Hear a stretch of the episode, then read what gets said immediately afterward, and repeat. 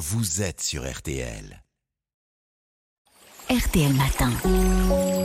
Ça va beaucoup mieux. Avec vous, Aline. Alors aujourd'hui, vous nous parlez de la thyroïde. C'est une glande qui régit beaucoup de choses dans le corps.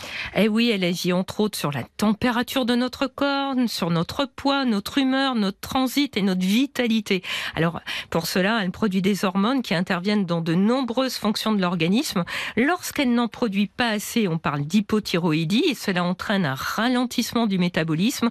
Quand elle en produit trop, on parle d'hyperthyroïdie et tout va trop fort. Dans les deux cas, ça s'accompagne d'une grande variété de symptômes et de nombreuses substances peuvent perturber le bon fonctionnement de la thyroïde. Alors, quelles substances, justement? Alors, toutes sortes de substances peuvent interférer avec notre système hormonal et notamment avec la thyroïde. On parle de perturbateurs endocriniens. Selon l'OMS, il y en aurait environ 800. On les trouve dans l'alimentation, comme des pesticides, dans de nombreux produits de la vie courante, comme des plastifiants, des parabènes qui peuvent être présents dans des emballages, des produits ménagers, des cosmétiques, surtout parfumés, des ustensiles anti-adhésifs, des vêtements imperméabilisés, enfin Ouais, plein de choses. Tout ce qu'on croise tous les jours. Ouais, Voilà. Il y en a 800, quoi. Mm. Et comment ces substances perturbent-elles la thyroïde alors? Alors elles peuvent agir à plusieurs niveaux, a même précisé le docteur Pierre Nice, endocrinologue que j'ai interviewé.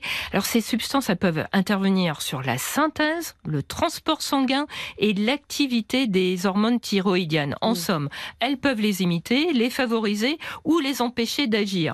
Alors tous les perturbateurs endocriniens peuvent avoir potentiellement une action sur la fonction thyroïdienne. La seule chose qu'on puisse faire, c'est d'essayer de limiter son exposition à ces substances. Comment?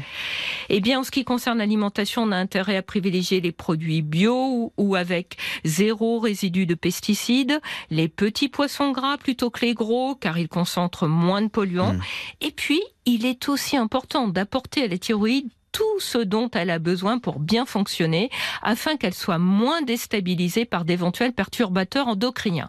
Alors ça passe par des apports suffisants en iode que l'on trouve dans des produits de la mer, le jaune d'œuf et les produits laitiers. Il faut aussi veiller à ces apports en zinc et en sélénium, indispensables à la thyroïde. Le zinc se trouve notamment dans les produits de la mer, les viandes et les œufs. Le sélénium également dans les produits de la mer et dans les noix du Brésil. L'ananas, dont un composé, la bromélaïne, a une action anti-inflammatoire, peut aussi être intéressant en cas de fragilité thyroïdienne, m'a précisé l'endocrinologue.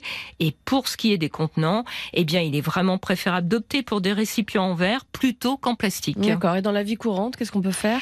Eh bien, il faut aussi penser à aérer quotidiennement son domicile car beaucoup de polluants s'accumulent à l'intérieur de nos habitations.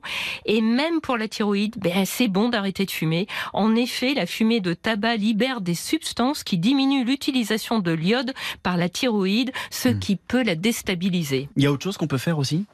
Il faudrait faire attention au stress.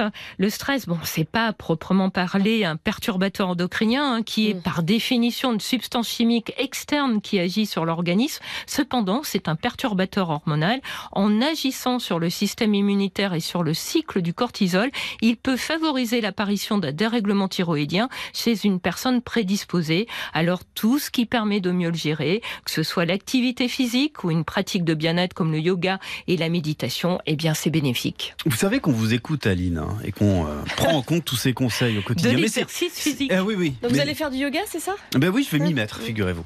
Merci beaucoup à lundi. Merci à lundi. Retrouvez tous nos podcasts sur l'appli RTL.